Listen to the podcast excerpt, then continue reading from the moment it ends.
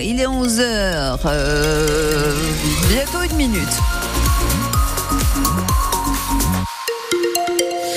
Et dans le Poitou, on y reviendra dans un instant, mais il fait humide aujourd'hui. Température maximale jusqu'à 11 degrés.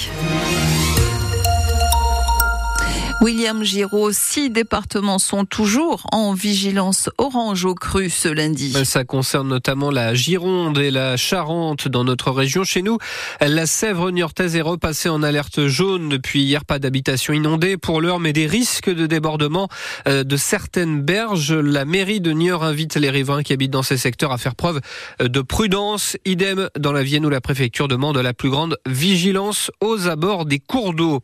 Les salariés des magasins euh, Casino et notamment du magasin Casino de Choret près de Niort dans l'inquiétude.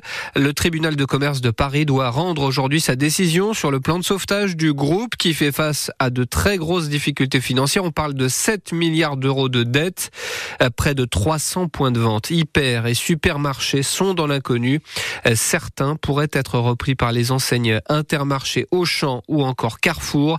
Réponse a priori dans l'après-midi. Emmanuel Macron doit réunir aujourd'hui à l'Elysée les alliés de l'Ukraine après deux ans de guerre. Rendez-vous international pour redire le soutien occidental au pays en situation critique face à la Russie.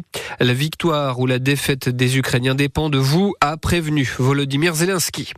Le salon de l'agriculture avec une semaine importante pour le Poitou demain. Ce sera la journée du département de la Vienne jeudi. On suivra également le concours de la plus belle génisse de moins de 32 mois puisque Cybelle, c'est son petit nom, y participe. Cybelle, c'est la seule vache limousine de la Vienne à concourir cette année à Paris. Avec son beau pelage, elle a toutes ses chances. Vous avez la vidéo de euh, la belle bête sur notre page Facebook. Les sports et le football, 22e journée de National Suite et fin. Dijon 7e reçoit Nancy 5e. Le coup d'envoi est à 18h30 ce soir. Ce sera sans impact, quoi qu'il arrive, sur le classement des chamois niortais qui sont toujours bons deuxième derrière le Red Star.